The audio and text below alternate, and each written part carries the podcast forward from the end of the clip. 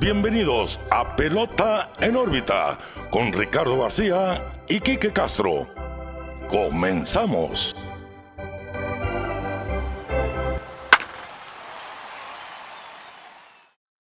Hola, ¿qué tal amigos? Bienvenidos a un nuevo episodio de Pelota en órbita, su podcast favorito de béisbol de las grandes ligas. Los saluda como todos los lunes Ricardo García y también como todos los lunes muy bien acompañado de mi amigo, su amigo Quique Castro. Quique, ¿qué onda? ¿Cómo estás? Muy bien, Ricardo. Pelota en órbita 9-2. 9-2. Vamos a hablar de, pues, cosas muy divertidas que pasaron esta semana, ¿no? Vimos un contraste de dos hazañas en, el béisbol.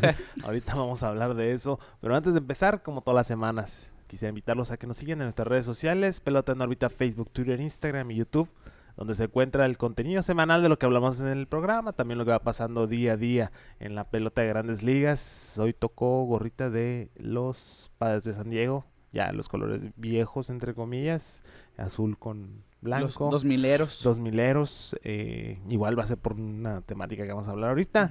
Eh, pero sí, síganos en nuestras redes sociales, en ahorita en todos lados. Así que ya lo escucharon, pelota en órbita en todos lados, Instagram, Twitter, Facebook, YouTube, suscríbanse a nuestro canal, denle like, denle la campanita para que les avise en cuanto subamos episodio, interactúen con nosotros como lo hicieron esta semana, les mandamos un cordial saludo a todos y por último en Spotify denle las cinco estrellitas Así que ahí ha ido creciendo poco a poquito. Escúchanos un poquito y luego le dan las estrellitas. Ajá. Paréntesis, ahorita estamos viendo el juego de San Francisco San Luis. Así es. Night, ya va 4-0, parte alta de la segunda. Por si de repente interrumpimos el programa, es porque estamos viendo el juego. Que les gustó nuestra reacción al momento de Max Monsi la semana pasada, por cierto. que momentazo, Sí, eh, qué momentazo. Y bueno, así que mm, plena actividad tuvimos ¿eh? en esta última Sí. semana. Se me hizo que muy cargado al inicio de la semana ya, pues ya para este domingo como que ya sonó mucho, pero no nos íbamos a quedar sin platicarlo en este podcast de Pelota en órbita. Así es. Y pues el hombre de la portada de este episodio, Reed Detmers, este novato de los Angels, un equipo que simplemente tiene ese no sé qué esta Que temporada. Sí, que qué sé yo, que, que se le da a los buenos equipos. Reed Detmers como novato lanza el segundo juego sin hit ni carrera de la campaña, el primero en solitario porque Sí. el, el primero fue de los Mets combinado. ¿Y de qué manera, eh? Solamente con dos ponches, mostrando fineza más que nada.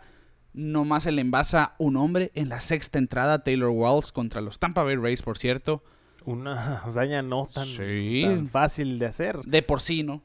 Sí, sí, y, y la verdad, eh, mm, como dices, hay un no sé qué, qué sé yo, de, de los Angels. Lo hablamos temporadas pasadas. Yo creo que llevamos dos temporadas diciendo lo mismo, que lo que le hacía falta a los angelinos es un buen staff de picheo. Ahora lo estamos viendo, está pasando cosas interesantes ahí en Anaheim eh, y me da mucho gusto, la verdad, porque pues como es sabido, no es, eh, no es eh, no, no es mentira, somos fans de Shohei Otani, Sí, somos sí, fans sí. De, de- de los Angels y, y vimos una gran hazaña de Reed Detmers, como dices, no, tal vez no el más dominante entre comillas por la ausencia de ponches, pero efectivo al final de cuentas. Y en ese juego que estuvieron simplemente abrumadores los Angels, cuando tienes a Otani y cuando tienes a Mike Trout y no son el encabezado de ese juego, significa que alguien hizo algo sensacional. Así es. Y así fue, lo vimos, ¿no? El juego sin hit ni carrera de Reed Detmers encabezando esa jornada es el número 12 en la historia de la franquicia. El primero desde 2012 cuando lo hizo Jared Weaver. Y además, Quique es el pitcher más joven desde Aníbal Sánchez en el 2006 en lanzar un juego sin hit ni carrera a los 22 años con 306 días de edad. Así es, como dices, eh, un novato que, que viene pues a probar suerte en la gran carpa y ya viene tocando la puerta. El año pasado tiró eh, apenas eh, cinco juegos, no le fue tan bien, pero pues ya este año con récord de 2 y 1, eh, un, un porcentaje de carreras de 3.77. La verdad, cualquier ayuda que tenga Otani, Trout y compañía en cuestión de picheo es aceptado. Y un no-hitter en esta altura de temporada. Sí, bienvenido, ¿no? fue un juego sin hit ni carrera que tuvo dos ponches solamente, no fue quizá pues la labor más sorprendente en, en ese aspecto, sobre todo en una época donde los ponches vienen por montones. Pero no es la primera vez que llega un juego sin hit de tan pocos ponches. De hecho, es la sexta ocasión desde la era divisional, háblese de 1969 hasta la fecha, en que alguien lanza un juego sin hit de dos ponches o menos. Detmers el pasado 10 de mayo, Francisco Liriano con los Twins en el 2011, Jerry Rios de los Dodgers en el 80, Clyde Wright también de los Angels ponchó a uno solamente en 1970 y Ken Holtzman de los Cubs no ponchó a nadie en 1969. Han habido ponches sin, eh, sin hit ni carrera sin ponche. Eso te habla, ¿no? De la labor colectiva. Claro, claro. Pero al final de cuentas es un trabajo en equipo, ¿no? Sí, el, sí. el sin hit. Y de hecho, cuando tú ves un juego sin hit ni carrera, un juego perfecto, mucho de lo que se ve es una defensa excelente, ¿no? Y Yo creo que ahorita lo podemos ver con el de Deadmers, que también pues la defensa le ayudó mucho y pues ya, tuvo su sin hit ni carrera con solo dos ponches. Vimos a Velázquez que ha estado excelente, Andrew Velázquez en las paradas cortas Sí. por los Angels, defensivamente hablando, con par de buenas jugadas. Dicen que no existe juego sin hit ni carrera que no tenga una jugada sensacional, Así ¿no? es. La Y- que dices, es por esto Sí, se pudo gracias a concretar". esto hubo juegos sin hit. Exactamente. Y en total, Kike, pues hablando de juegos sin hit ni carrera de dos ponches o menos, han habido 28 en la historia. Decíamos que son 6 del 69 para acá desde que ex- existen las divisiones como tal. Pero en fin, 28 juegos sin hit ni carrera que han tenido dos ponches o menos. Lo curioso aquí, porque no me iba a quedar sin traer así a numeritos Datitos para el eh, Sí, ajá. Es que Deadmers nomás había lanzado 42.2 entradas en MLB antes de este juego el 10 de mayo. Ujú. Y nomás 62 en las menores. Son 104 entradas y dos tercios en el béisbol profesional. No es ni una temporada realmente, claro, afectado por la pandemia, que Sí, no hubo sí. ligas menores en el 2020 y todo esto. El año pasado lo llaman temprano. Es el prospecto número uno de picheo de los Angels. No es por nada que desde ya lo quieren ver en MLB. En fin, 104 entradas y dos tercios profesionales antes de este juego. Es la menor cantidad de entradas lanzadas antes de su juego sin hit ni carrera en la. MLB.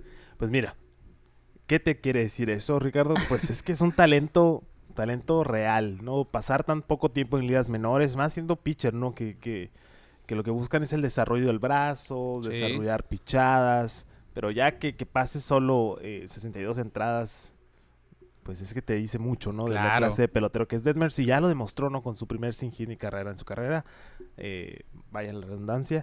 Eh, y vamos a ver qué, qué le depara en el futuro. Apenas es un joven, eh, va empezando y, y espero que, que sea ese, también eh, parte clave de este éxito que están teniendo los Angels. Y yo creo que sí va a ser, ¿eh? Y una curiosidad. Roger Clemens lanzó 4.916 innings y dos tercios y jamás lanzó un juego sin hit ni carrera.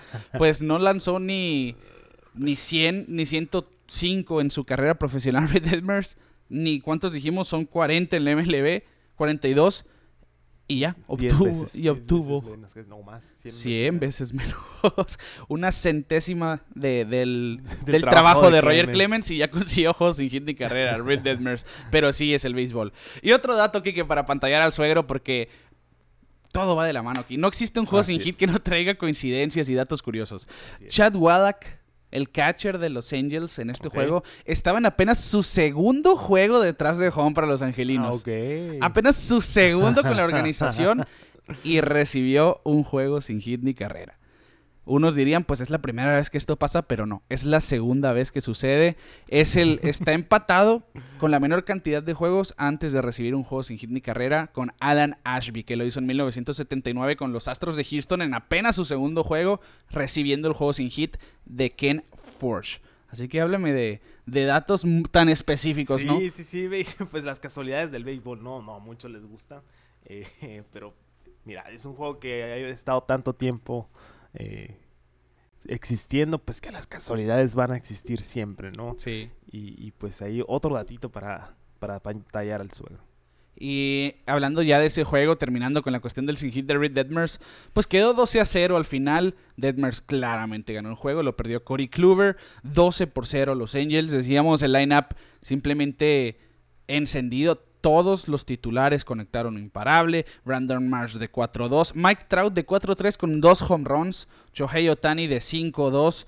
También estuvo bastante encendido Anthony Rendón en este juego. Y Sí. no precisamente por la actuación que tuvo, porque se fue 5-1. Pero se paró a batear de zurdo en contra de. Red Phillips, siendo que Rendón es bateador derecho. Yo creo que es- me encantó. Ese tipo de cosas a mí me gustan mucho y, Y pues ya, es que también ya es un juego abierto. Sí. Luego entran las controversias, ¿no? Como la platicamos. qué falta de respeto. Qué falta de respeto, porque le tiras y pues mira, eh, van a divertirse al final de cuentas. Claro, es un juego. Phillips eh, eh, es, es claro ejemplo de eso, porque cada vez que se para a fichar, porque no es la primera vez que lo hace, Ajá. pues lo, se sabe cuál es el rol que está cubriendo, ¿no? Y lo toma del, del mejor humor posible. Incluso dice, no, soy el nuevo Choque Otani. y, y así empieza, ¿no? O sea, parte de, parte de...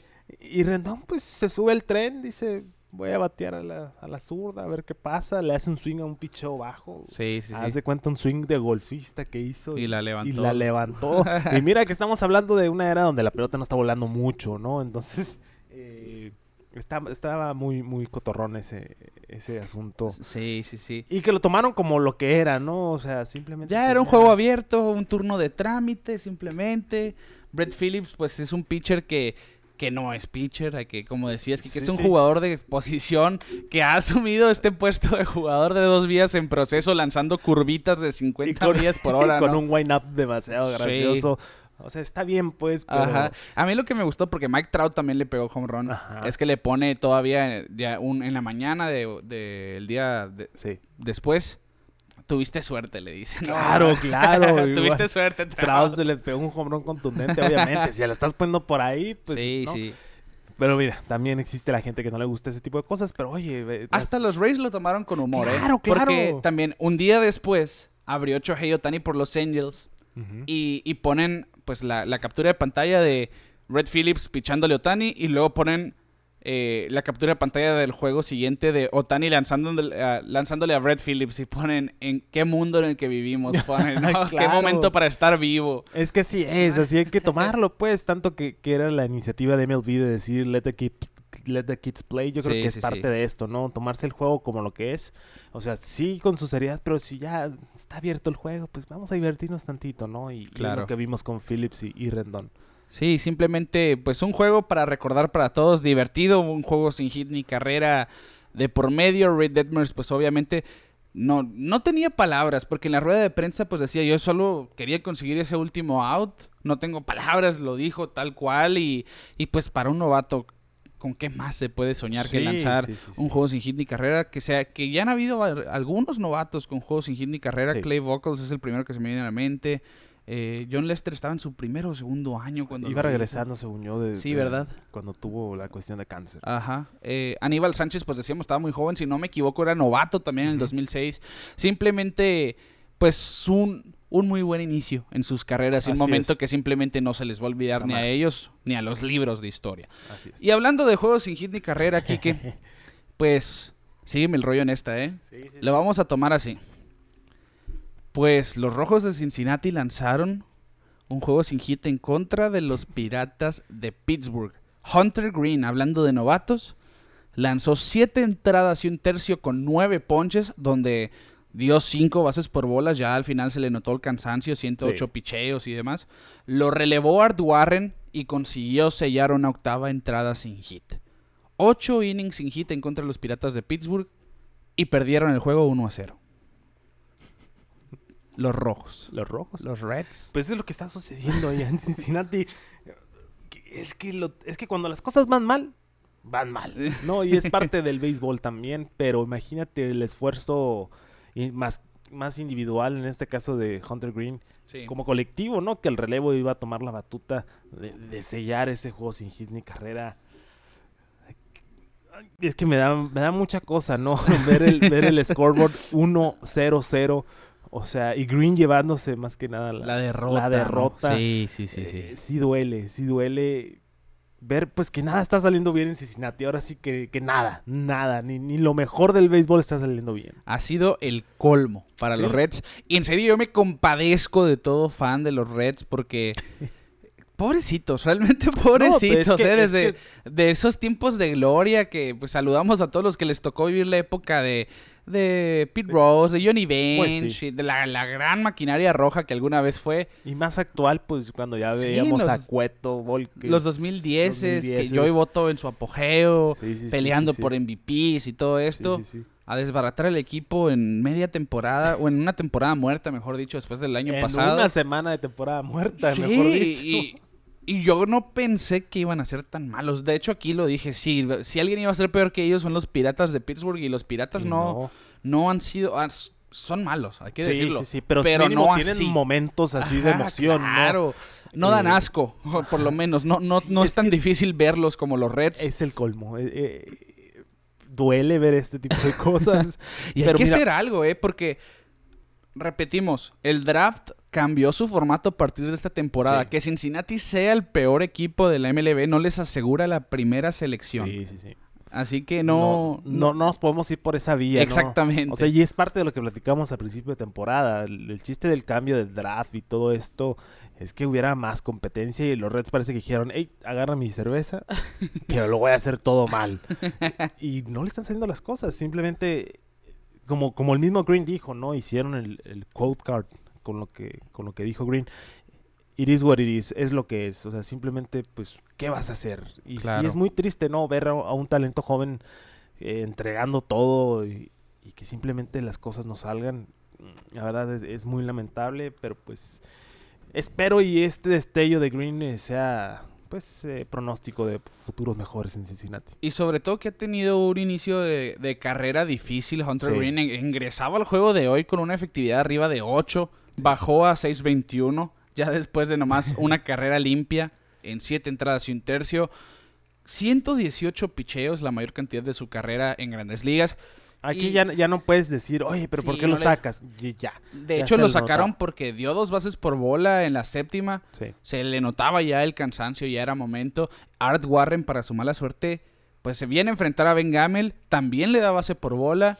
Y en lo que pudo haber sido una rola de doble play por parte de que Ryan Hayes, pues vence el tiro a la inicial y anota la única carrera de ese juego. Yo Sí. no sé a quién le debería de dar más ver- vergüenza. Eh, No, sí sé, a los Reds, definitivamente. Sí, es que Sí, sí, sí. No, pues, y, lo- y los Pirates hasta pusieron en Twitter, no se necesitan hits para ganar. Y, y más, bueno, yo, Ah, yo no ah, estaría orgulloso de, hecho, de eso, sinceramente. pero, Pero, lo están viendo desde su lado, ¿no? O Sí, sea, y, y quizá con un poco de humor también. ¿no? Claro, pues el chiste es atraer a la gente a que volteen a ver a los piratas. eh, y mira, y Cincinnati lo estamos volteando a ver, pero por las peores razones posibles. Y, y ahorita 9 y 26 eh, para empezar la temporada. Bueno, ya más del mes de temporada. Y vamos a ver, vamos a ver qué más hazañas de este tipo se aventa el equipo de Cincinnati. Que, A ver si no. nos siguen sorprendiendo. sí, o chance y dan una voltereta. Vamos a ver, vamos a ver. Vamos a ponerle atención nomás para ver qué tan mal puede salir todo. ahí. ¿Te imaginas que los Reds llegaran a dar una voltereta? Y llegar a playoff. No, yo es que yo- así Todo puede pasar, ¿eh? yo lo veo 0% Yo- probable. no, pero- claro, claro, claro, claro. No pero imagínate. pero imagínate, todo puede pasar. Bueno, en fin, obviamente no es la primera vez que esto sucede, que un equipo gane un juego sin conectar de imparable. De hecho, es la sexta vez que, que sucede en la era moderna, es decir, desde que se registran las cosas a partir de 1901. Sí. Los Pirates que lo hicieron hoy, el 15 de mayo. Los Dodgers en el 2008 contra los Angels. Los Indios de Cleveland, de Cleveland, que en ese entonces eran los Indios, en el 92 contra Boston. Los White Sox de Chicago en el 90 contra los Yankees. Los Tigres en el 67 contra Baltimore. Y los Reds en el 64 contra los Círculo completo. Ahí está. El primer equipo que ganó sin, sin conectar hits fueron los Reds en el 64. Y ahora les, les tocó estar del otro lado de, de la moneda, ¿no? Sí. Y también un poquito de historia de Cincinnati. Green es el primer novato de los Reds que lleva un juego sin hit a la séptima desde que Travis Wood llevó un juego perfecto hasta la octava en contra de los Phillies en el 2010. Así que el punto positivo de, Sí. de esta, entre comillas, hazaña, Hunter Green, pues ahí con un esfuerzo válido. No, claro. del- Le faltó el apoyo, mayor de los esfuerzos. Y, y, pues mira, tanto que hemos hablado, ¿no? De sin hits y así, pero era el momento, era el momento de, de, de Green, de mínimo llevarse un pedazo del pastel en la historia. Sí. Y, y obviamente, pues su equipo dijo, no.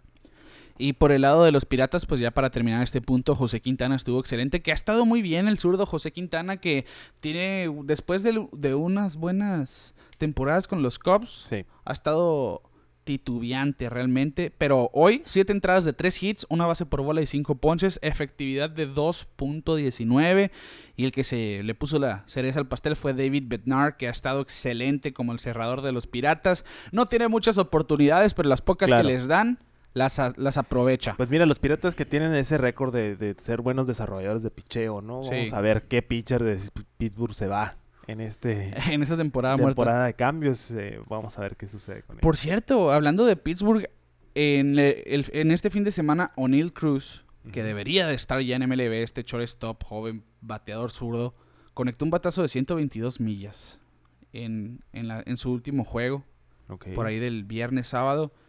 Y bueno, yo quiero ver algo así en grandes ligas ya, ¿no? Que es lo que Sí, platicábamos. sí, pues, hablando de talento desaprovechado. Ahorita es cuando, cuando deben de subir ese tipo de talento, ¿no? Lo- Los, los piratas, pues, desarrollarlo arriba es mejor que tenerlos en AAA.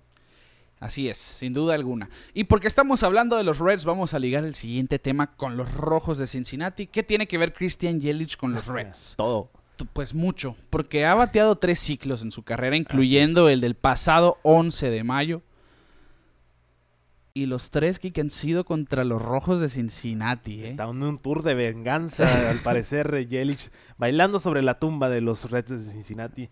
Y lo volvió a hacer Yelich y la verdad lo platicamos, ¿no? Qué bueno que Yelich está, está en forma, porque es lo que necesita Milwaukee más que nada, ¿no? Que regrese a su, a su ritmo de MVP y ahorita Sí. pues ahí va, ahí va.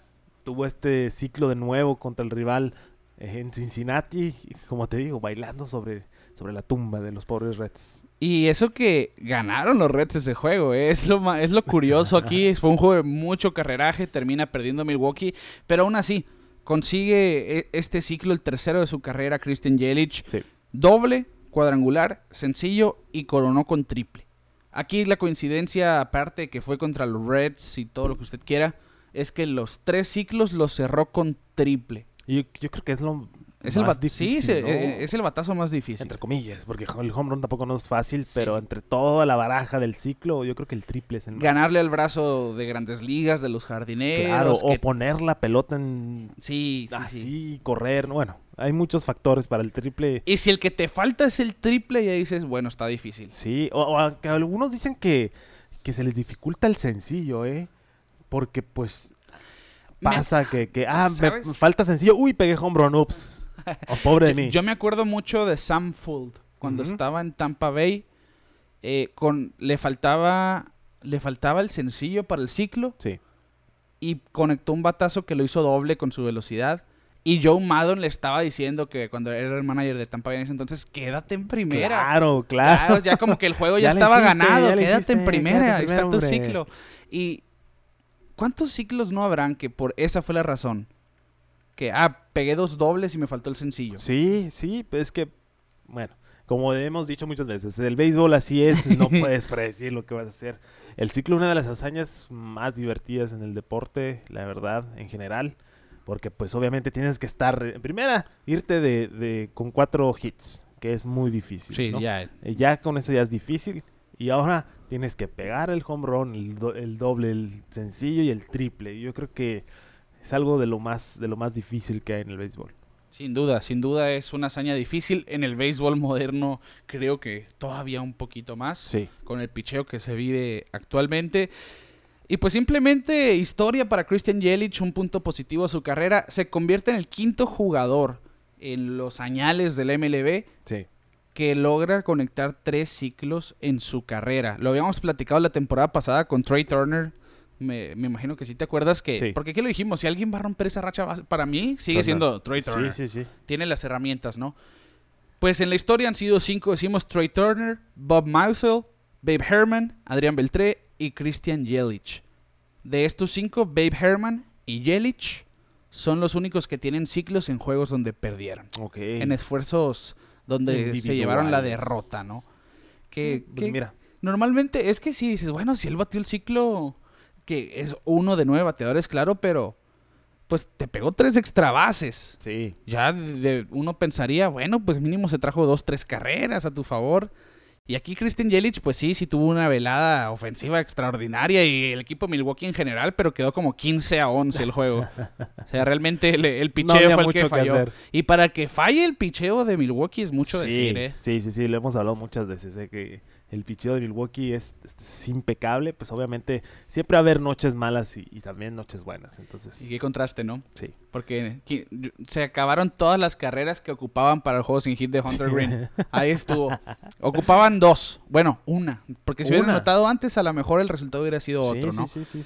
Que es parte de. Es parte de. Y habíamos hablado de Christian Jelic, que también, que yo te dije, para mí va a tener el regreso.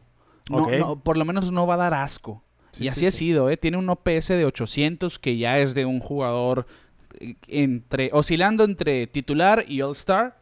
5 home runs, 20 producidas, 4 robos, 31 hits en 123 turnos al bat, 252 de promedio de bateo. Va mejorando si lo comparamos con el 248 del año pasado y el 205 del 2020. Que pues en, en realidad cuando conectas 9 home runs en 117 juegos y la próxima temporada tienes 5 en 34 partidos, pues vamos por buen Vamos, camino. vamos mejorando, vamos mejorando. Y sí, es lo que queremos ver a Yelich de regreso como, como el MVP que fue alguna vez. O por lo menos como lo que fue en Miami, sí, ¿no? como lo que era en Miami, un poquito abajo del radar, pero con muy buenas apariciones. Un jugador completo de, Así es. con muchas herramientas. Y hablando de labores ofensivas, Kike, jugadores que vuelan por debajo del radar precisamente. Sí. Quizá los equipos en los que juegan, todo lo que tú quieras, tienen mucho que ver. Los Guardianes de Cleveland no es el peor equipo del mundo, hay que decirlo. Pero no son precisamente alguien que le esté llamando la atención Sí. a la gente. Sí, sí, sí. Si no es José Ramírez, ¿Quién? Sí, eh, se batalla para nombrarte talento. Steven Kwan se metió ahí a la- al, Sí. al barajeo de nombres y tal. Pero alguien del que se esperaba mucho desde que, bueno, pues cambiaron a Mike Clevinger por él a San Diego, Sí. es Josh Naylor. Así es. Y así ha sido, Kike. Sí, sí, sí. Este hombre que la verdad. El Subat dijo: Vamos a hacer lo que podemos hacer. Ajá. Pegar palos. Y se prendió. De hecho, eh, bueno, ahorita que platiquemos bien la hazaña que tuvo. eh, estaba vuelto loco, no podía de su Sí, emoción, sí. la euforia, unos gritos espeluznantes. pues explotó, explotó tanto ofensiva como personalmente, Josh. Sí, sin duda, simplemente, le, pues, hizo efervescencia, dirían. Así es. Explotaron sus emociones. Y, y si yo hubiera sido él, me hubiera pasado lo mismo. Y es parte de, porque fue un juego simplemente de locos, el de, De esa jornada del 9 de mayo. Sí. Josh Naylor tuvo ocho producidas. Por sí solo ya sorprende, pues ocho carreras remolcadas en un juego. Es ganar el juego. Oye, en, es- en este momento de la temporada hay jugadores que todavía no tienen eso Ajá. acumulado. Él en un juego produjo 8. Un gran mérito por sí solo, sí. Pero lo, lo aquí lo impresionante es que fue a partir de la octava entrada. Así es. Ya tarde en el juego, cuando dices, bueno, a lo mucho va a tener un turno. En la octava bateó un doble, se trajo una.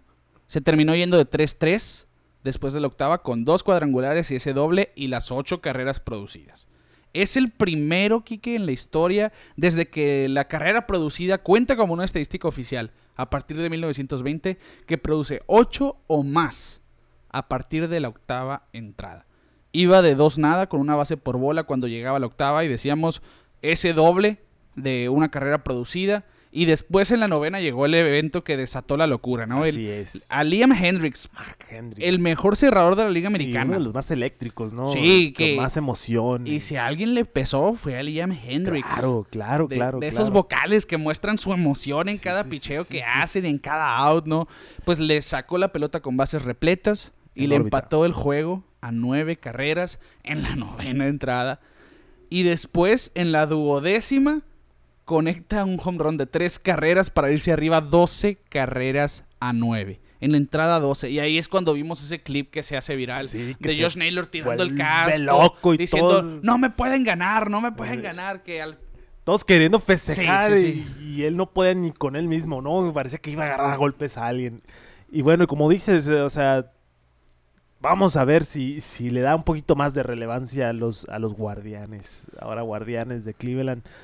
Ya, ya iba a decir indios, ¿eh? Sí, está Yo- ya, me estoy empezando a Sí, fam- sí, sí, sí, familiarizar sí, sí. yo ahí con... Paréntesis, vamos a hacer un paréntesis aquí. Dímelo. ¿Te gusta la gorra de los Sí, guardianes? a mí sí me gusta. Pero la de la pelotita. Con la G. Con la G. O sea, a, mí, a mí sí. A mí me gusta mucho, ¿eh? Es que está diferente. Sí. Que eso es lo que me gusta. Ya, hay muchos logos que entre sí, pues tan sencillos. Sí, o se parece. que las letras, así como la de San Diego, la de. Dodgers, la de Yankees, que son letras Encimadas. encimadas una de otra y demás. Sí, sí. Pues aquí hicieron algo por su estilo, la G con una, la pelota con la alita, ¿no? Así es. Sí, sí, sí, a mí, a mí sí me, sí me gusta. Ok, fin de paréntesis. Sí, fin de paréntesis. Eh, pues en fin, decíamos, Josh Naylor llegó en un cambio por Mike Clevinger, donde llega también Fran Mil Reyes, si no me equivoco, es el mismo cambio. Y simplemente, pues esperaba que... El año pasado se lastimó. Josh Naylor no, no vio mucha actividad, pero se esperaba que este joven prospecto, uno de los mejores ofensivos de la organización de los padres, pues tu rindiera frutos, porque realmente se esperaba algo de Josh Naylor y así ha sido esta campaña, pues hablar de esas ocho producidas en solamente tres al bat- eh, turnos al bat, pues se dice mucho. Y a sus 24 años, que todavía está joven, Sí. todavía está joven, es del 97 también, mira como uno. Ay, no. Pues batea de 347, con 5 cuadrangulares, 22 producidas y un OPS de 988. Muy cerquita de llegar al 1000, que es la cifra dorada. Sí, claro. Ya está en, en numeritos de la élite ofensiva, claro, es un inicio caliente. Vamos a ver si puede mantener esto. Pero pues ya se está metiendo en, en palabras mayores, Kike. Claro, sí, y es lo importante, ¿no? Al final de cuentas, Cleveland, que igual lo vamos a platicar ahorita en el rondín, ahí como que anda queriendo, ¿no? Hacer ruido en, su, en una división central medio dispareja, pero, pero es lo que nos gusta ver al final de cuentas, ¿no? Esos chispazos de talento. Sí. Eh, y más cuando te lo anuncian como el gran prospecto, ¿no? Y tú, como tú dices, fue un cambio fuerte, ¿no? El de Clevinger a, a San Diego en su momento, en plena... Fue el 2020, ¿no? En plena pandemia. Fue. Señor, Eh, fue el- 2020, porque lo platicamos... El cambio fue en el 2020. Sí. Platicamos que se había metido en broncas, ¿no? Por, por haber salido Ajá, de junto con. Zach Plisak. Sí, sí, sí, que lo- fue cambiado Clevinger, luego, luego, ¿no? Eh, pero bueno, vamos a ver si... Mira, si- aquí está el cambio. No, no vienen en el mismo de Fran Mil Reyes. Se-. Fran Mil Reyes llegó a Cleveland un año antes en el cambio que sí estaba involucrado con San Diego. Fue un triple cambio, por eso me, me hice bolas. Te- fue cuando cambian a Taylor Trammell a San Diego.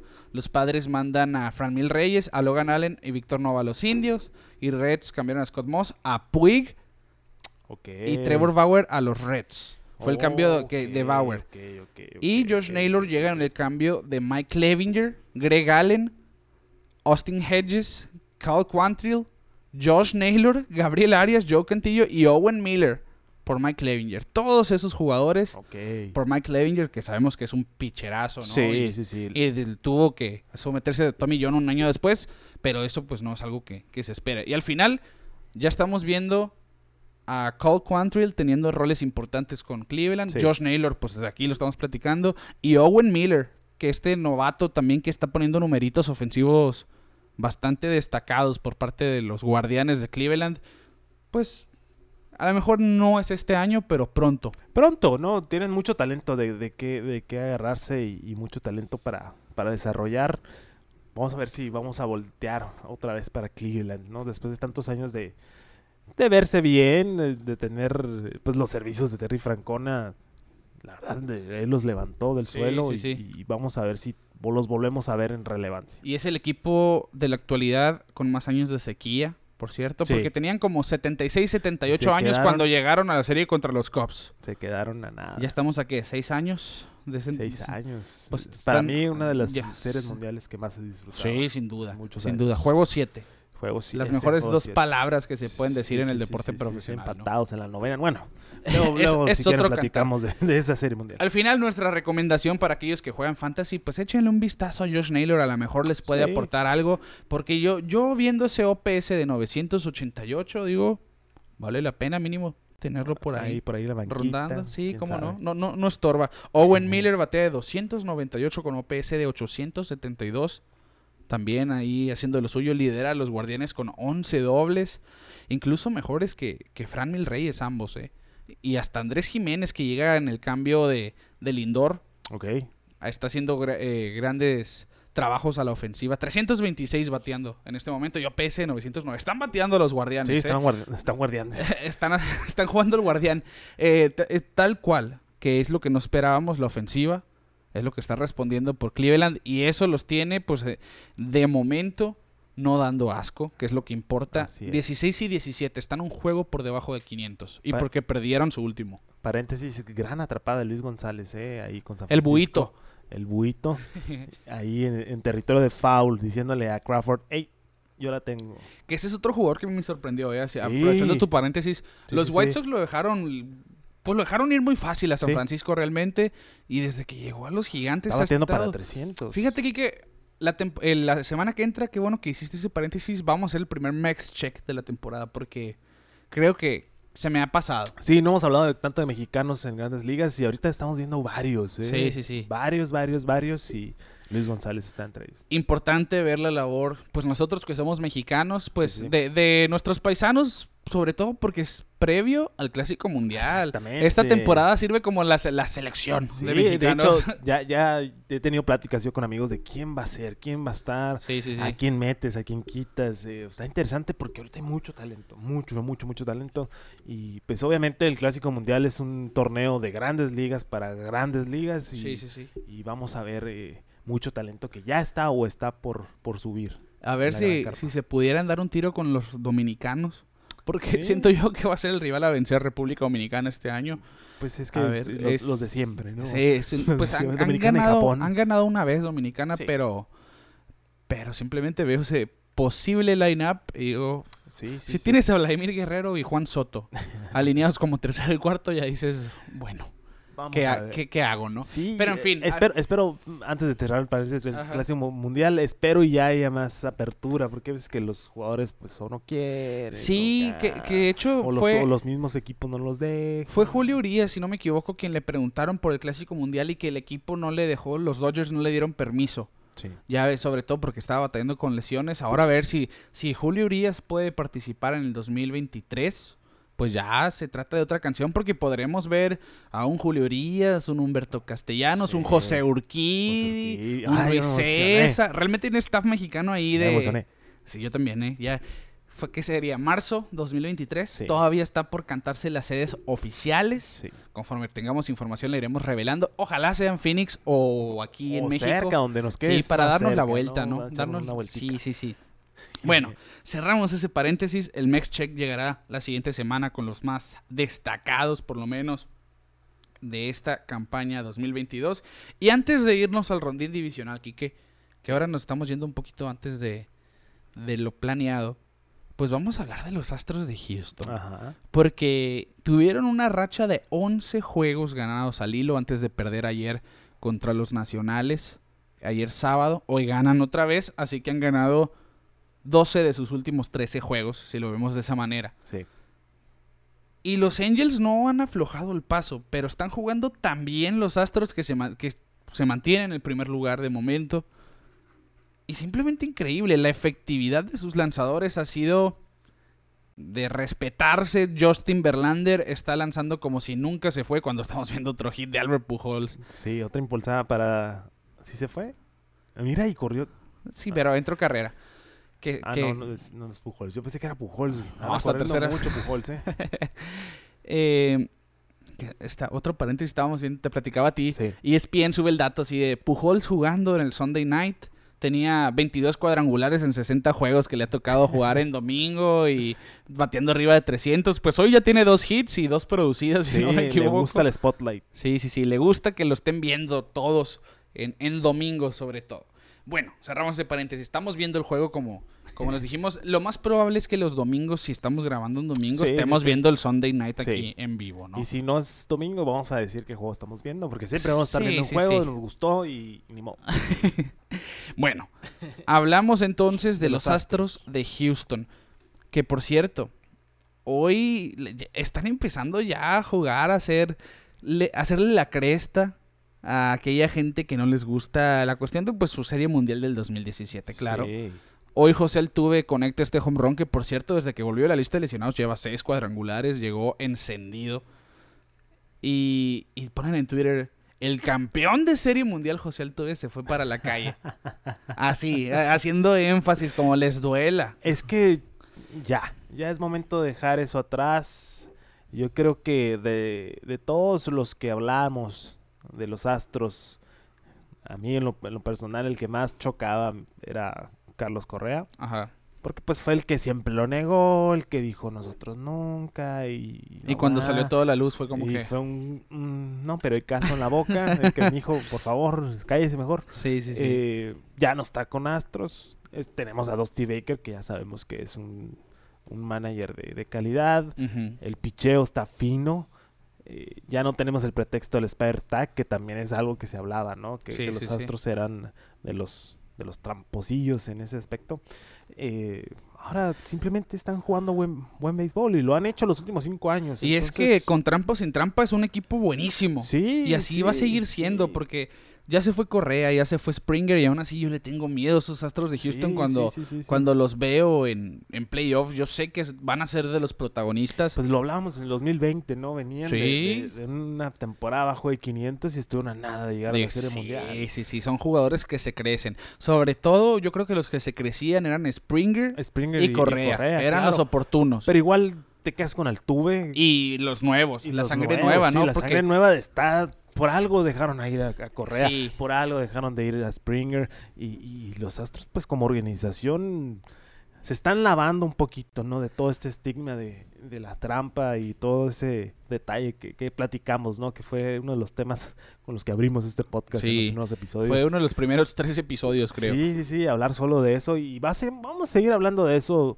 quieras o no, porque es algo que van a estar arrastrando. Ya quedó en, ya es un tema contemporáneo Sí, esto, ¿no? sí, ya. sí, ya es la referencia más Y que siguen nada. saliendo cosas, pues, Claro. como es aquella carta que platicamos aquí de los Yankees, cuando lo dijo Logan Morrison, es que a mí me consta que son muchos los equipos que estaban Si haciendo. no es que todos. sí, pues, o los sea, Astros fueron los que, pues, para su mala suerte lo hicieron en playoff. Y lo llevaron a otro nivel. Yo es lo que siempre he dicho, Sí, pues, o sea, lo el- elevaron. lo elevaron a un nivel innecesario, por decirlo, eh, porque el talento ahí está, pues. Sí, o sea, sí, al sí. de Y, cuentas, y vamos a cortar el rollo porque creo que es un tema que aquí ya, sí, sí, ya, ya, ya ya se hemos hablado mucho, mucho. Y, y ya la verdad, yo ya No, pasó. Vamos a dejarlo atrás. Sí. Vamos a vivir el hoy, el futuro soy viejo.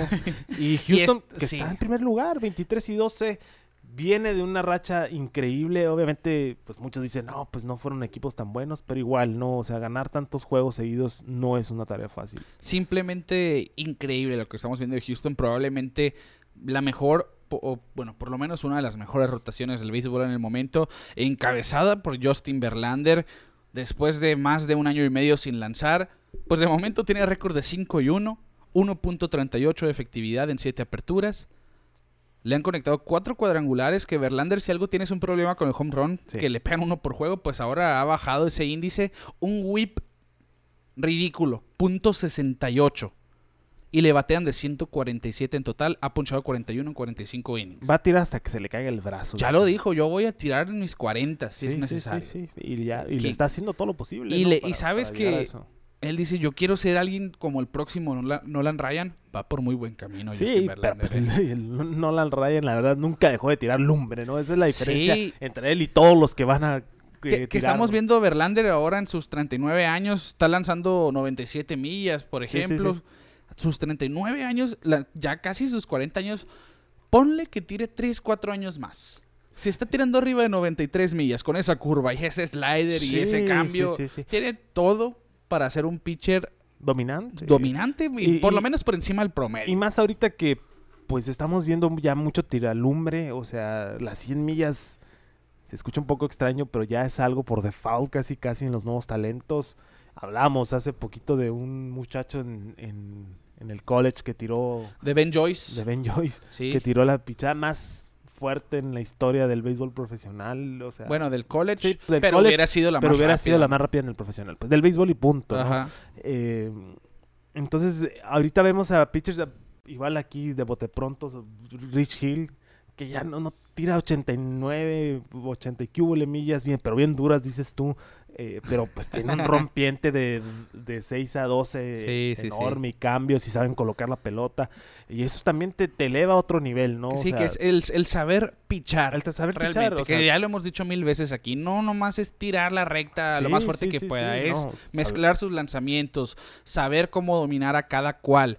El cómo trabajar a los bateadores Así es. y el tener una buena comunicación con tu catcher, que Sí, pues teniendo sí. a Martín Maldonado detrás de home, eso se vuelve relativamente fácil, ¿no? Así es, Uno de los mejores ahí. Verlander, pues una mente de béisbol, Sí. ¿verdad? Que también sabe analizar a sus oponentes y todo el trabajo que conlleva ser un pitcher de grandes ligas.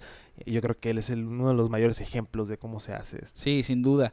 Y bueno, él encabeza esta rotación. Framber Valdez, que es uno de los que están siendo la sangre nueva de Houston, tiene tres temporadas. Que no sé si viste un video que, que reposteé yo en mi Instagram que salía el, el, el wine up Ah, de el- Framber Valdez. Es, no, era Luis García, ¿no? No, no, no, era, Fram- era Valdez. ¿Era Valdés? Comparado con, creo que Buxton corriendo las bases. Sí, sí, y sí. se tardaban lo mismo porque tienen ese, no son movimientos. No, sí, sí, extraños. sí era Luis García. ¿Era Luis García? Sí, Luis García que, que hace como que está meciendo un niño y luego Ah, da pasitos para atrás, se toma, es el que más se tarda ahora, ¿no? Ah, que es parte de su juego para sacar de Sí. ritmo al- a los bateadores.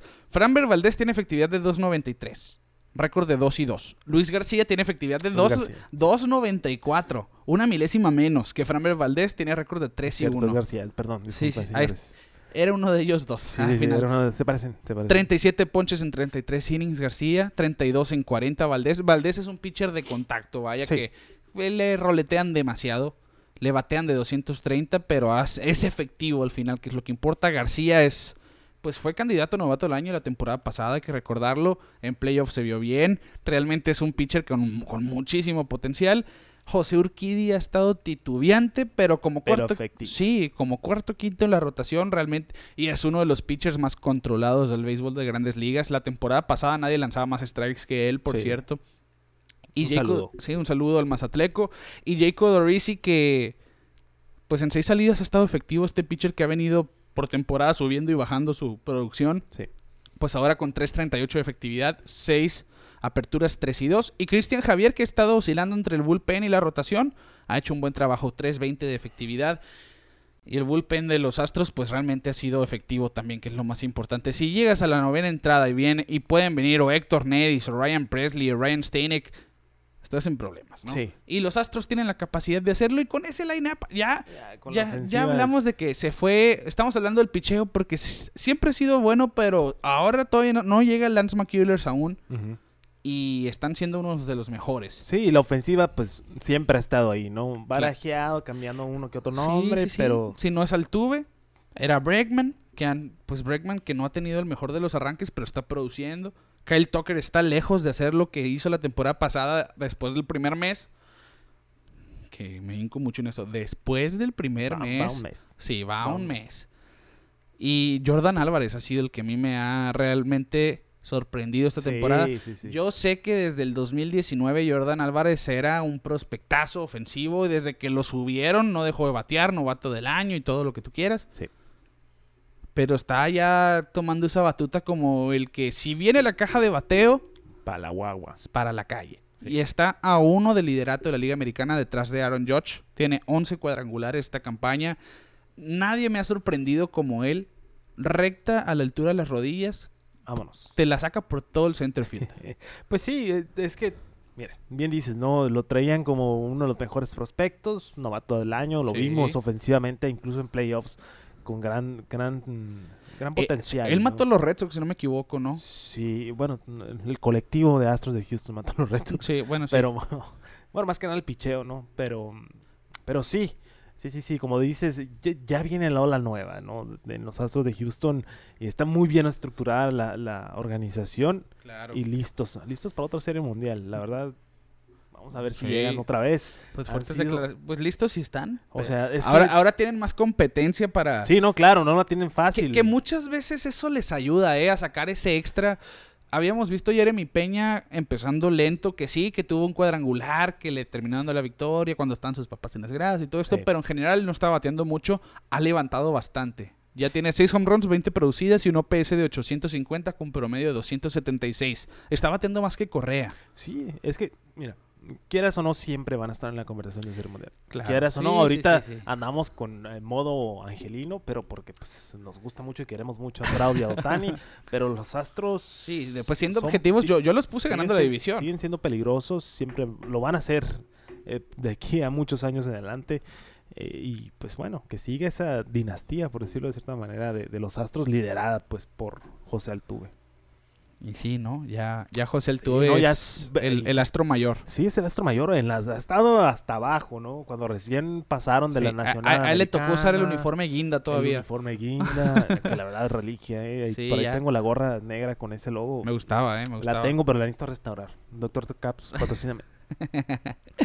Pues ahí está entonces la cuestión de los Astros de Houston liderando su división diferencial de carreras de más 40 con un de hecho les proyecta este diferencial un- una victoria menos de lo que tienen actualmente, parte de bueno, de esta manera vamos a irnos al rondín divisional, va a ser un poco más rápido de lo tradicional, rapidito, rapidito. No hay muchas diferencias. Sí, yo mira, hay detallitos de qué hablar. Vamos a empezar con la Liga Americana, el este de la. Americana. Los Yankees se mantienen en el tope y se ven a un ritmo que no los para nadie. No los van a ¿eh? frenar, eh. Sí. No los van a frenar. Ya la ga- verdad, ganaron 22 de sus primeros 30 juegos.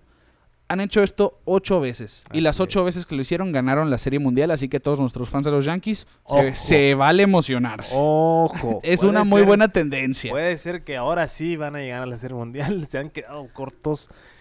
Y pues la verdad es, insisto, los movimientos que hicieron en temporada muerta Sí, fueron los correctos y lo estamos viendo. Lo estamos viendo. Y, y gente de la que no se esperaba mucho están dándolo todo. Hoy, hoy eh, Néstor Cortés otra vez. Ay, me, me cae mal. Y, y- y yo sé que cuando lo menciono vas a decir algo. es que me cae. y Es que vi un video, de hecho, de, Hoy, Nés- hoy lo vi. Hoy, de hoy- Néstor Cortés sí. contra Otani.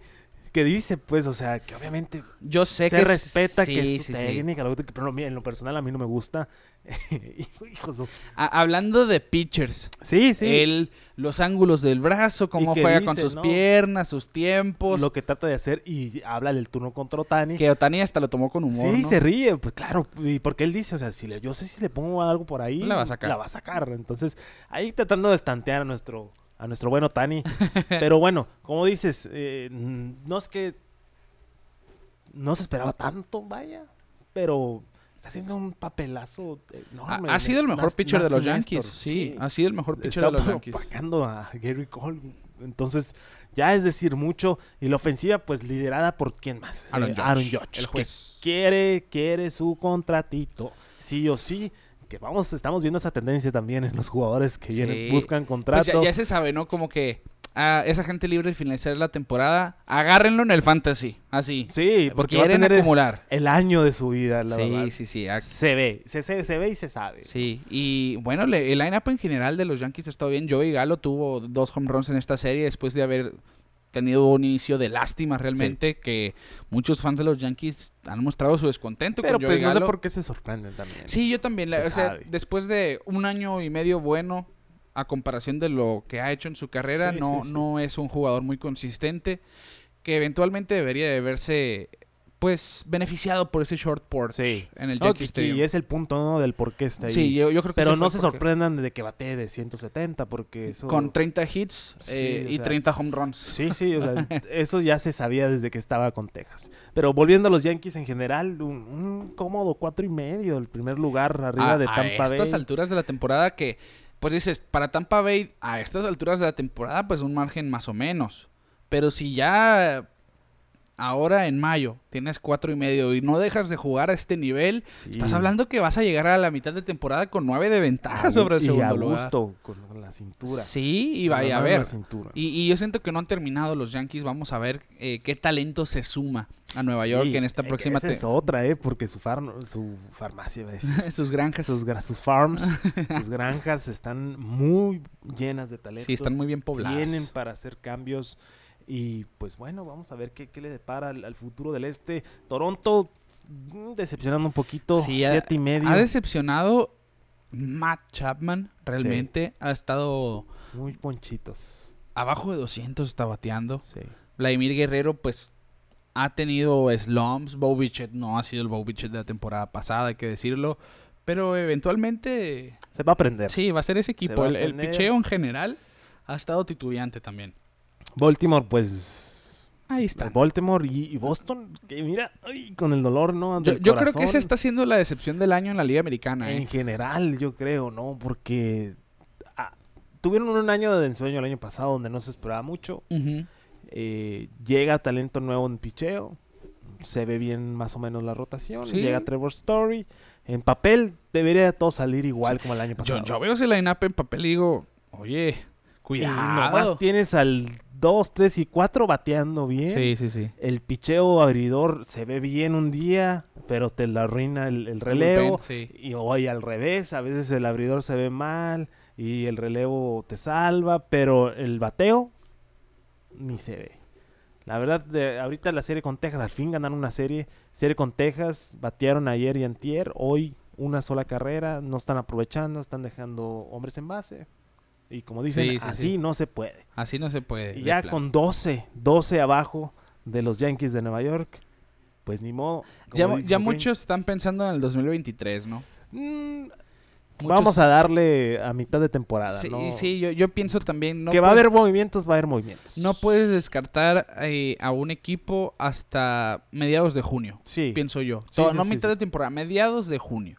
Sí. Así, si de plano no se ve vida ahí, ya es pensar, bueno, nos vemos el año que Sí, entra. Y más en esa división. Sí. Más sí, en esa sí. Más división. teniendo a los Yankees con 12 arriba del, del último lugar. Bueno, vamos a ver qué le depara a Boston. Nos vamos al central de la Liga Americana entonces, que los Twins se mantienen en el primer lugar, 5 y 5 en sus últimos 10, diferencial de 12 carreras a favor, 20 y 15 el standing, que han estado sólidos de todo a todo. Yo, Sí. yo pienso que los White Sox eventualmente los van a alcanzar, los van a tumbar, han sufrido de lesiones, que esto es algo que Están titubeantes, más o menos. José. Abreu ha estado irregular tirándole a mal. Yasmani Grandal igual. Luis Robert ha sido uno de los puntos positivos ahí en la ofensiva. Pues a Dallas Keuchel no le puedes pedir mucho. Realmente no Sí. ha sido un buen pitcher. Eh, eh, hoy Michael Kopech lanzó calidad y perdió el juego, por ejemplo. La ofensiva de los White Sox está quedando de ver en general. Y en juegos como los que hemos visto contra este de Josh Naylor, de hecho producidas, Liam Hendricks falló. Obviamente entró en un momento donde tenía el rancho ardiendo, Sí. claro, no es tan fácil. Pero aún así, el, el bullpen ha estado titubeante también. Como que han batallado en entrar en ritmo Sí. estos White Sox. Sí, sí, sí. Es que, mira, estamos en un punto de la temporada, así como decías, ¿no? En, en- como así medio Conforme, tibiezón. sí, y conforme se calienta la, la temperatura de, literalmente, se calientan los jugadores Sí, también. vamos a ver, sobre vamos todo a los ver. pitchers. Todavía estamos a principio de temporada. Sí. Vamos a hablar, como dices, ya a mediados de junio para empezar a, a picar los botones rojos. Eh, aquí seguimos viendo San Luis, San Francisco, se va arriba. 6-0. Luis, Le 6-0. cayeron a Rodón, ¿eh? Pero fuerte, 60 Sí. picheos en la cuarta entrada. que por cierto, ahorita vimos, ¿no? Una estadística. No le, en toda la temporada no le habían pegado a Rodón hit en el primer picheo. Sí. Ahí lo recibieron con su primer hit en el primer picheo. Y ahora, pues seis carreras. ¿Cinco carreras? Seis. Seis ya.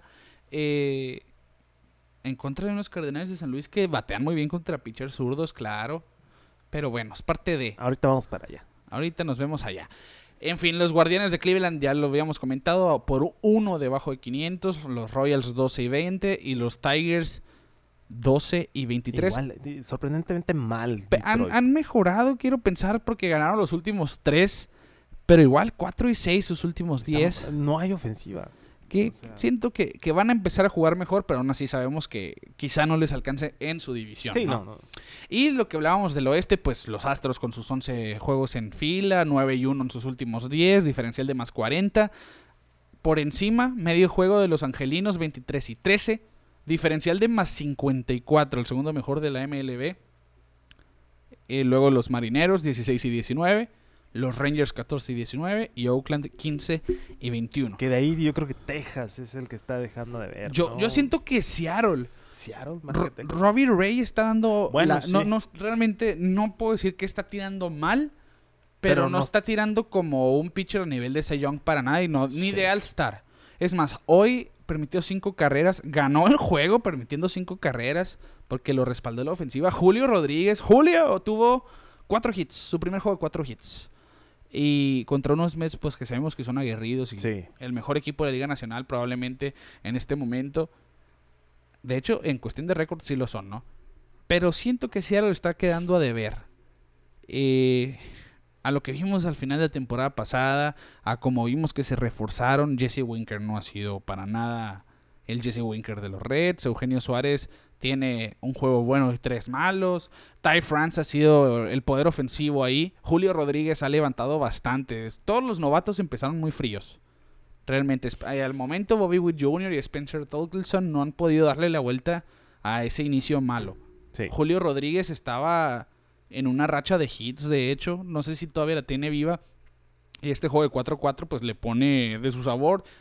Tiene 10 robos de base, está entre los líderes. En fin, teniendo todo esto, dices, tú Seattle debería de estar compitiendo y está en el tercer Sí, lugar. está en tercer lugar. Y por un margen, pues... Pues de 7 juegos. Siete ¿no? jueguitos que sí marcan, ¿no? Ahorita la pelea es entre Houston y, y Angelinos, que la verdad me da mucho gusto. Sí. Me da mucho gusto. Oakland duele verlos en el, en el olvido, en el último lugar, porque pues se me hace que ya terminó esa era, ¿no? De Oakland.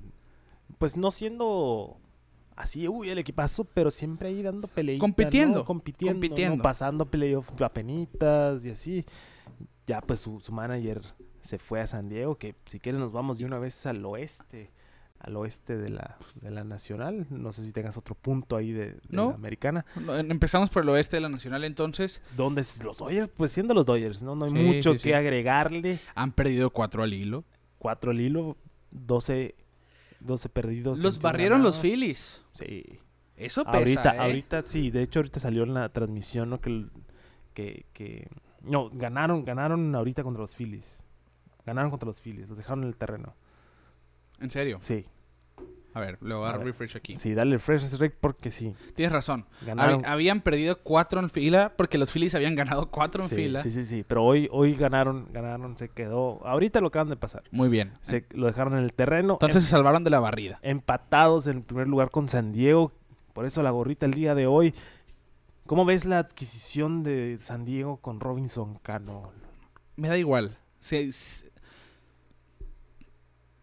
que hubiera sido el 2014 y dices, wow. Ah, no, claro, claro, claro, claro, claro. Pero, pero es lo que te había, te había platicado yo antes de que se recortara el roster. De hecho, lo dije Sí. aquí. Y yo te lo dije. Yo siento que le van a dar cuello en los Mets. Se Cano. Sí, no, y sí, luego, luego lo hicieron. y sí, ¿no? un día después amanecimos y Cano ya no estaba Ya ahí. no estaba con los era, Mets. era de esperarse. Se habló que iba a Baltimore, no se hizo. Y ahorita pues lo vemos con San Diego. Sí sabíamos que San Diego quería un bat zurdo desde la temporada muerta. Sí.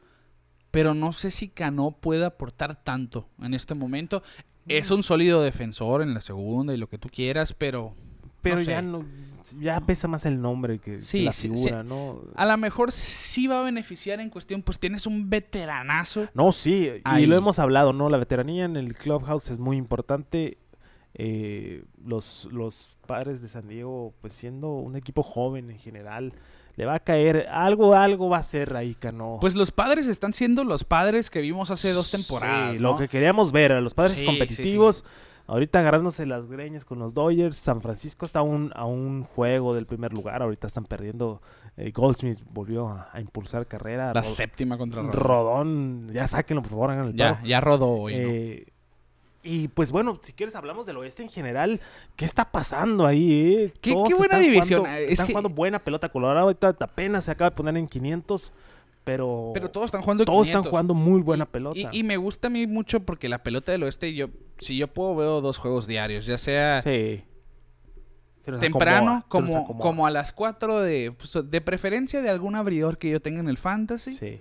para verlo. Y ya que se acaba como a las 7 que llego a mi casa, pongo o a los Angels, porque pues cómo no verlos, eh, a los Diamondbacks en español, Sí, con Don Oscar Soria, Nuestro amigo personal, el Buki Soria. le mandamos un saludo, o los Dodgers o los Padres. Sí, sí, de hecho, a nosotros, a nuestro horario, se, le, se nos acomoda mucho Sí, sí, eh, ver a esta división. Y, y, pues bueno, estamos viendo una pelota caliente en el oeste.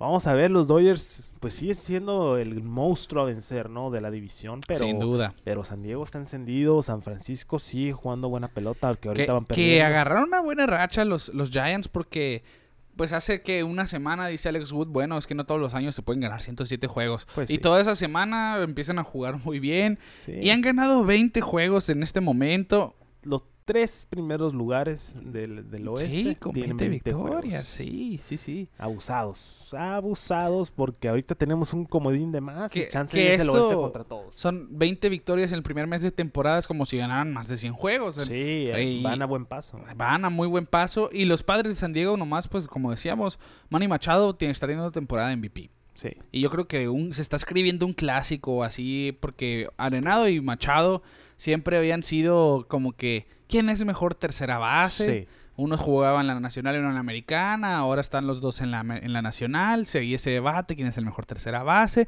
y ahora no nomás es eso, es ver quién, quién es el mejor candidato al MVP. Así es. Después de un mes, yo creo que Machado va por enfrente, aunque no lo han arenado, se ve simplemente Completo. completísimo en este momento. Sí. Se criticó que nomás bateaba en Coors, el año pasado demostró, no es cierto, y este año lo está demostrando otra vez. Él es verde donde lo mandes, ¿no? Así es. Así es. Bueno.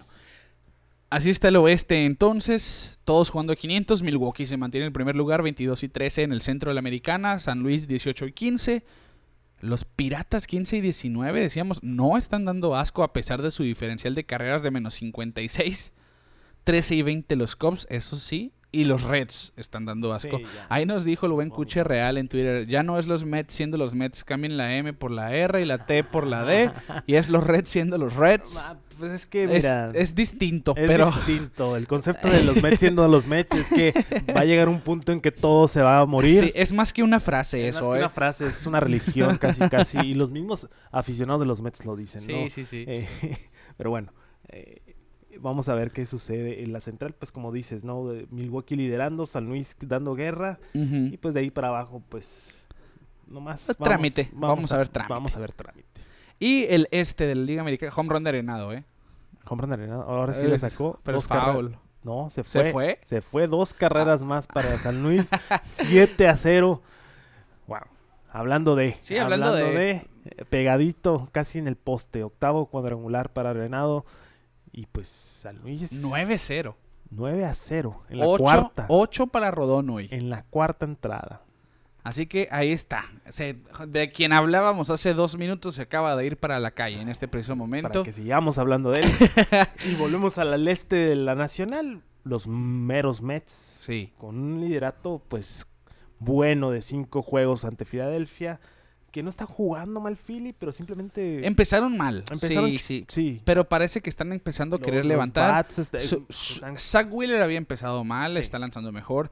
El diferencial de carreras es positivo y les proyecta un récord de 19 y 16. Tienen 17 y 18 en este momento, así que eso te indica que deberían de empezar a jugar mejor. sí sí sí Y los Bravos, que igual que el año pasado, ¿eh? Yo no los descarto jamás a los Bravos de Atlanta. 16 y 19 jugando bajo de 500. Hemos visto talento como Kyle Wright hacer muy buenas labores sobre la loma, Max Sí. Fried, Ian Anderson, Charlie Morton. Falta que se una Mike Soroka. Tienen probablemente el mejor bullpen de la Liga Nacional. Tienen uno de los lineups más temibles de todo el béisbol. otro home run? Ah, no, ya. Wii en la No, no, franja. no, la franja de Yepes Y Perdón. en, en fin, los Marlins ahora sí se nos fueron para abajo, 3 y 7 en sus pero están 10. entretenidos los Sí, Marlins sí, no, no, o no- sea no dan asco no dan tampoco. asco, son- están y sabemos que hay talento ahí, pues. sí sí sí hay, hay con qué entretenerse Ya está lanzando Sixto Sánchez a 75 pies de distancia. ya, ya lo que- queremos que, regreso. significa que lo podríamos ver quizá a finales de temporada. Somos Team pensar. Sexto, aparte de Team Otani, Team Mets, Team de todos. somos. Sí, sí, sí, sí. Y los nacionales están siendo, pues, Pues, un malos un año más. Malos un año más. 12-24 Qué el récord. ¿Qué van a hacer los nacionales? ¿Dónde irá a terminar Juan Soto, eh? ¿Lo van a cambiar? No creo que esta temporada, pero yo siento que no se va a quedar en Washington. Pues mira, Algo me dice que no. el contrato ya está. Y menos cuando Scott Boras Es agresivo. es tu, tu agente, sí, sí, ¿no? va a mo- se van a mover piezas. Pero ¿a dónde lo mandas? No, bueno, hay muchos equipos que pueden. 29 equipos quieren a Juan Soto, eso te lo aseguro Sí, yo. Eso sí, eso sí. Pero ¿dónde tendría más sentido tener a Juan Soto? Y es agente libre hasta el 2025, es decir, tiene dos temporadas de control, Juan Soto. Está en el momento para ser cambiado. Lo, lo cambias en esta temporada y te traes a seis prospectos, probablemente tres de la élite. Ahí está ese argumento. ¿Lo cambio ya o me espero que tenga un año de control para que me den a dos prospectos en vez de a ¿Te seis? ¿Te imaginas? Yo lo cambiaba ya. ¿eh? Soto en unos Yankees o Soto en un Angelino. No me lo imagino. Imagínate, las posibilidades son eternas, el No multiverso sé. es enorme. Yo siento que va al oeste, Juan Soto, ¿eh? O a los mismos Dodgers, no, ya sería demasiado. Sí, ya sería demasiado. No. Pero mira, como te digo, todo puede pasar, ¿eh? Y los Dodgers también tienen, aparte de la nómina, tienen prospectos para Sí, sí, cambiar. sí. Tienen- es que incluso han- jugadores. Han hecho todo muy bien los Dodgers, por eso Sí. están como están. Así es. Bueno, ahí está. nomás a ver qué ver, pasaría con Juan Soto. tantito, Tiene rascarle. 23 años, puede ser agente libre a sus 25 aproximadamente. Lo puedes firmar como por Mu- 12, 13 años. Cuando muchos todavía. jugadores apenas están llegando a debutando ligas, los 25. Sí, ya sí, llega Soto con todo, todo el currículum, ¿no? Ya muy experimentado. Sí. Le falta el MVP para decir ya lo gané todo. Sí. Simplemente, pues ahí queda esa, ese juego mental. ¿Qué va a pasar con Juan ¿Qué van Soto? a hacer con Juan Soto? ¿Se lo van a cambiar? ¿No lo van a cambiar? Vamos a ver. Vamos a ver eh, en, en el trade deadline. Vamos a platicar de. Yo creo que sí va a entrar en conversaciones, ¿eh? Sí, Yo pues creo que vamos sí. a ver. Bueno, Kike, de esta manera vamos a llegar al final de este episodio. Les agradecemos a todos los que se mantuvieron con nosotros en la edición 92 de Pelota en órbita. Les mandamos saludos en especial al buen Teco Coronado, al buen Daniel Martínez, al buen Valentín Medina, a Beto Flores, a Tony Ruelas que nos comentó ahí que se ofrece hacernos camisetas, Va, mira, va, va, véngase, véngase. así de fiado hasta el cerro de la campana, dice, ¿no?